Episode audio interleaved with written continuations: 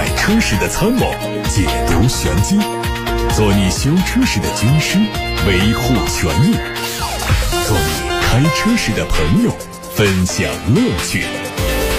调频九二七，傍晚六点半，董涛说车，只和车友在一起。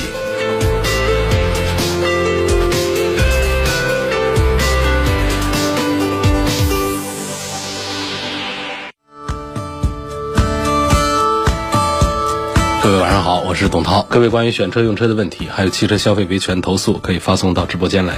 八六八六六六六六热线正在开通，还有董涛说车的微信公众号，可以在后台留言。首先关注今天的汽车资讯。日前，北京现代第七代伊兰特区域媒体试驾会首站活动在武汉启程。试驾活动全程有一百多公里，主要以城市路段和高速路段为主，和用户的实际用车场景非常贴近。基于 iGMP 平台打造、搭载全新一代动力总成的第七代伊兰特，也通过这次试驾活动充分展示了自己的动力性能。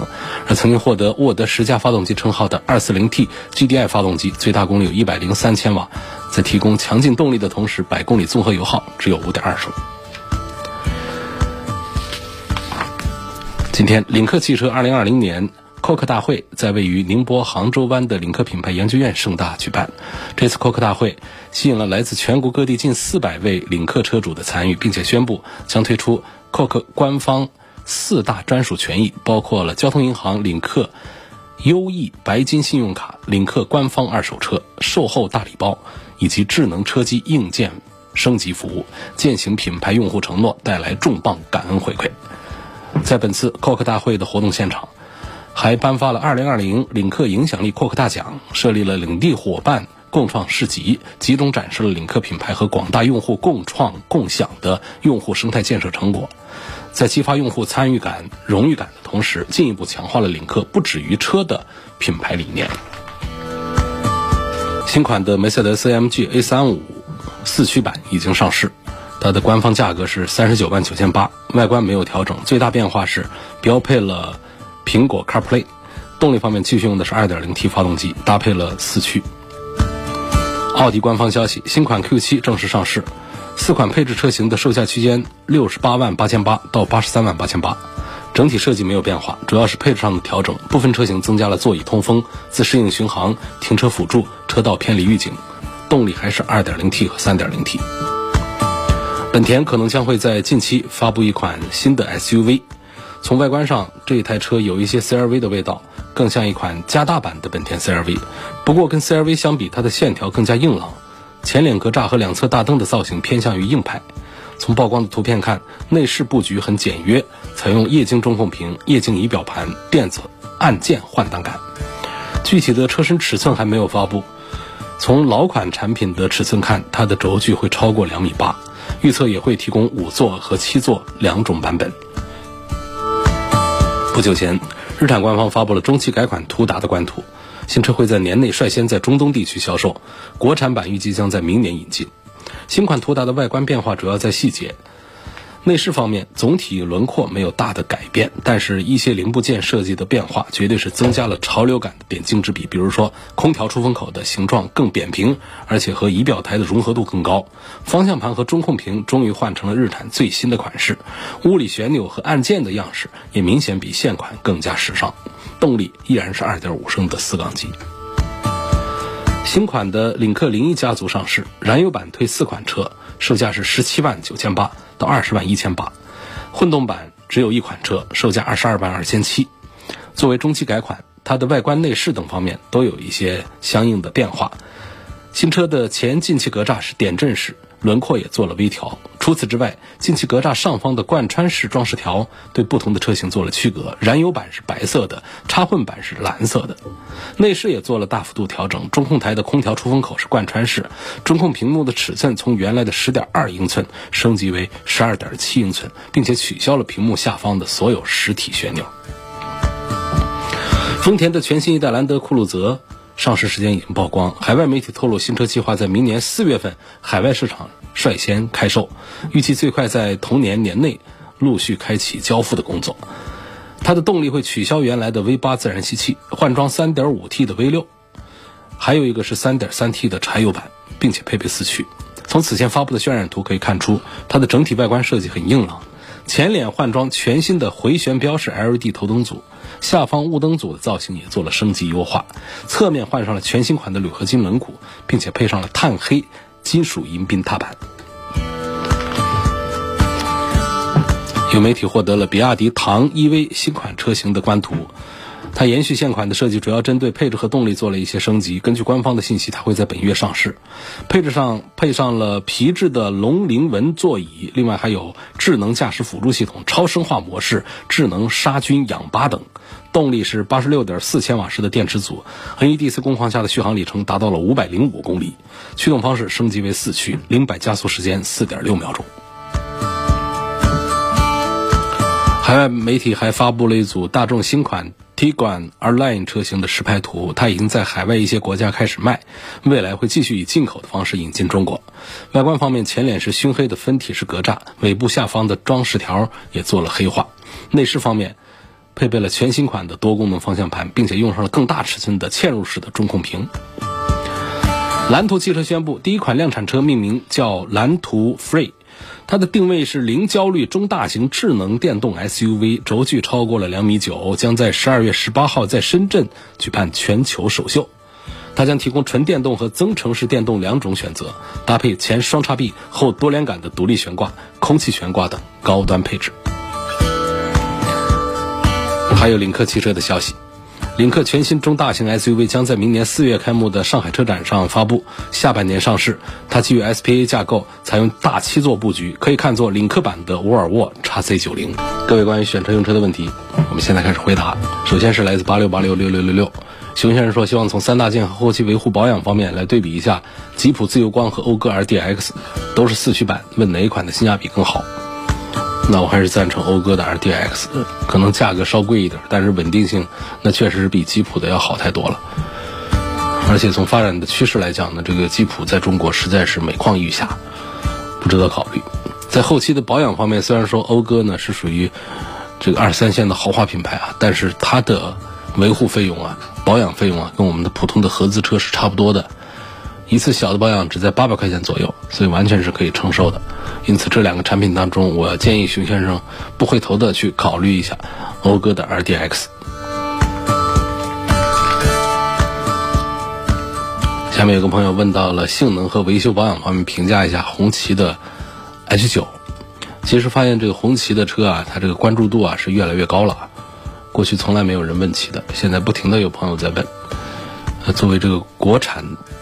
品牌当中最贵的车，红旗的 H 九的看相还是不错，很有卖相。但是有一个前提就是，我们买这个车真的是要很有情怀。对于奔驰、宝马、奥迪这样的品牌，完全是视而不见。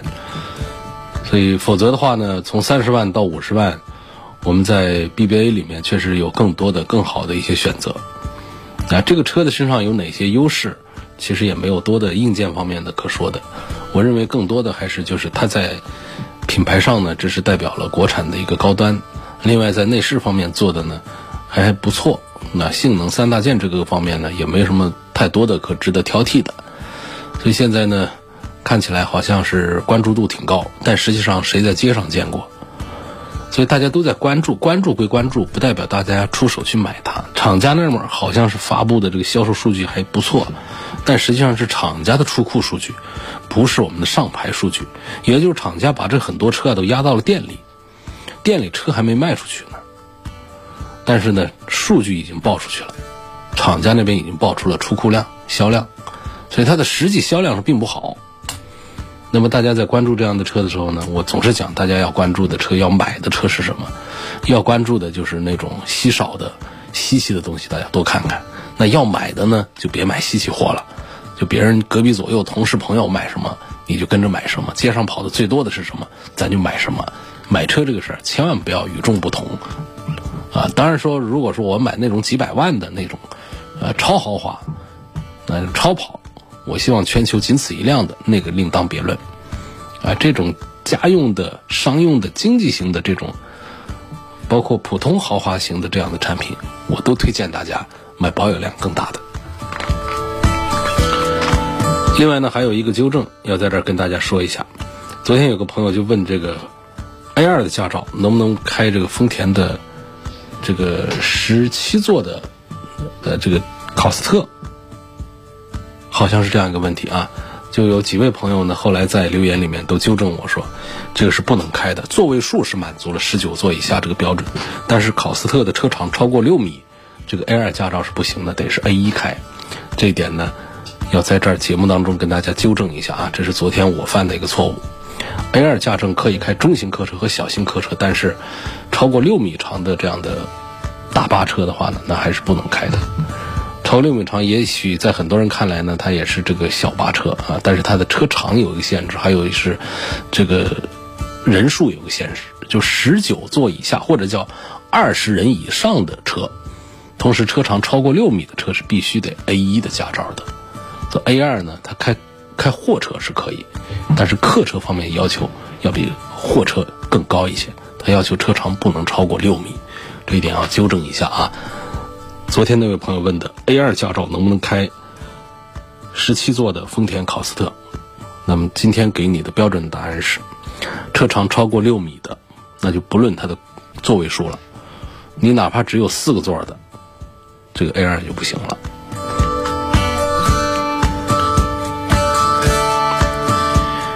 下面问，希望分析一下昂科威 S 顶配的四驱性能是否值得买？这个别克的四驱性能表现也是一般化，你说冲着这个四驱性能去买，那就是不值得买。但是，作为这个别克的昂科威 S 呢，它不是一个四驱性能优先的，它实际上是讲的这个整车的它的动力性能，还有它的运动外观这样的，它加一个 S 这么一个标，所以有一定的关注的热度。同时呢，也有一些朋友在考虑买它，但是总体上的销量并不是太好。推荐指数也不是很高，所以不用提到这个 S 运动版。我们是真那个的话，就直接上这个 a v e n i r 那个版本，再贵两万块钱，也不是冲着四驱去的。而 a v e n r 这个版本确实是在用料方面，它会格外的不一样，啊，它会更好一些，更值得买一些。可以说优惠完之后的这个价位，在同价位的其他的合资产品当中，想找到这种 a v e n r 版本的昂科威 S 的这种豪华内饰的。高档的感觉是很难找的，找不到竞争对手的，所以你去买它这个 S 运动版这么一个顶配，还不如加个两万块钱上艾米尼尔啊，那么一个高端的一个内部的一个高端品牌。比亚迪秦的故障率高不高？呃，老婆接送孩子看一下，就想买个质量稳定的、性价比高一点的代步车，希望给分析一下。比亚迪的故障率不低。比亚迪现在出的几个新车表现还是不错，什么汉 EV 啊、唐啊，这些都是我啊推荐还比较多的。但是像这个秦这样的产品呢，它在这个故障率的控制方面仍然还是存在短板。下面有个朋友希望聊一聊大众的威然，值不值得买？买的话买它哪个配置比较好？价格三四十万，这个尺寸目前是这个价位尺寸最大的一款 MPV，是特别适合咱们公家。开公司的时候买一个接待客户的一个大车，啊来用，它很不适合作为家庭用车，又笨又大。我们家庭用车要的是舒适，加上温馨，有居家感觉，而不是要这样方方正正的、大大咧咧的这个超级大的这样的 MPV。所以在商务场合上呢，我们可能在有一些场合下会觉得这样一个价位下。买到这么大的空间还是可以，所以这看出它的性价比来。但是从这个品牌上来讲的话呢，这个大众的这个 MPV 的这个品牌力，在商务场合的话呢，它可能还是比不上别克。呃，同时呢，还有更高端的这样的一些像丰田品牌呀，都在后面等着。所以实际上它虽然尺寸是最大的一个，但是它处的段位呢是上下两步靠的一个尴尬的一个呃地位。我建议这个车呢，就是作为这个公司来买的话呢，也是可以买它的低配，买低配就行。艾力绅和奥德赛买哪一个合适？这个我赞成奥德赛，销量大，本身没有多少区别。但是呢，奥德赛先入为主，抢占市场更大，所以呢，不管怎么改款，不管两个产品怎么来竞争，到最后呢，买单奥德赛的人还是更多一些。推荐奥德赛，CRV 和皓影买哪一个好？这两个车实际是一回事儿，CRV 的销量更大，但是值得一提的是，皓影作为广汽本田的一个车，上市短短的一年时间，销量都已经是一万五以上，这是非常难得的。我觉得两个产品各有所长，区别很小啊，两个工不停的不同的工厂，但买到的实质是一样的，只是有少数的一点点的区别。我觉得买哪一个都一样，CRV 和皓影都行。希望说一说吉普的大指挥官，一堆的毛病，不推荐买。网络都已经快坚持不下去了，经销商网络都坚持不下去了，我们的消费者还在苦苦的支撑对这个吉普的兴趣，对于大指挥官这样的产品，实际本身呢，它也不是原来的指挥官，这也就是一个城市用途的一个 SUV 而已。这么一个价位上，我们大量的主流品牌的这个大型的、中大型的 SUV 等着我们挑选。有个朋友问到，说这个怎么看待国产的 AMG 啊？品质上会不会比普通版本的更好？另外，AMG 的 GLB 三五和 GLC 三百 L 哪个会更好？怎么看国产呢？国产的这个 AMG 显然呢，就是它有一些提升，但是呢，肯定跟像以六三为后缀的这种 AMG 相比呢，这种四三呐这种，那就是相对讲呢，就是业余一点，专业程度没有那么高。另外呢，这个 AMG 的品质呢，它不会比普通版的更好啊，它拼的不是品质，它拼的是性能。它在同样的一个 2.0T 的发动机呢，它要是 AMG 的调教下呢，它会跑得快那么一秒钟，它会更动力性能会更好一些。但是不代表说说它是 AMG，那么它卖的贵，那么它就会比普通版本品质上更加的稳定可靠，这个是没有的。另外呢，关于两款具体的车型，AMG 的 GLB 三五还有 GLC 三百 L 放在一起做对比，说哪一个更好？这规格上不一样，但是到了这个 AMG 的这个。呃，光环下的话呢，这个 G L B 的三五啊，G L B 三五呢，它的价格卖的就跟这个 G L C 三百是一样了。那么跟三百一样的价位之下，到底应该是来买谁这个问题？我觉得一个喜欢性能的朋友还是应该考虑 A M G。如果说从性价比的角度来推的话呢，我还是赞成就买一个普通版本的就好了。它的性能是动力性能是弱一点，但是它其他的空间和配置的标准，它要比这个 G L B 啊是要高一个级别的。所以我赞成，如果不是一个性能迷的话呢，没必要去考虑 A M G。你会发现很多东西对你来说并不实用，座椅也坐的并不舒服，呃，动力那个提速呢，你根本也不需要它，甚至还讨厌它那么快。那么我们普通版本呢，它会有更多的舒适配置和空间带给你。所以我赞成这位朋友，同样的四十五万，你还是去买一个普通版本的 G L C 去吧。下一个问题问这个奥迪 A 六发动机和双离合变速箱跟大众迈腾这些是不是一样的？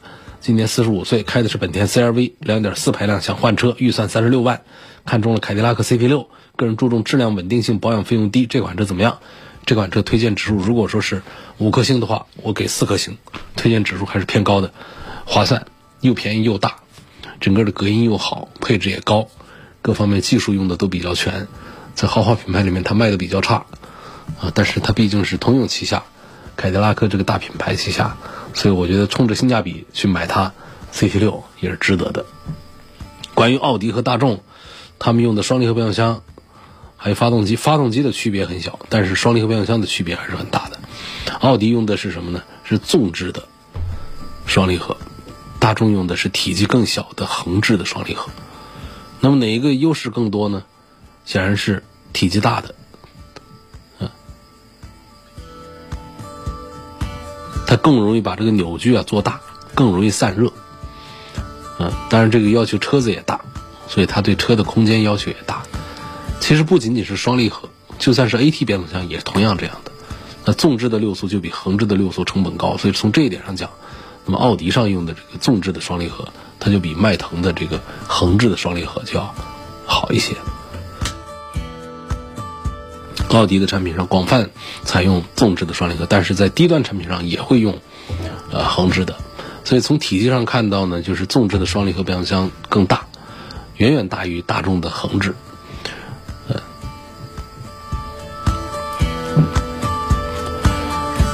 其实呢，这个。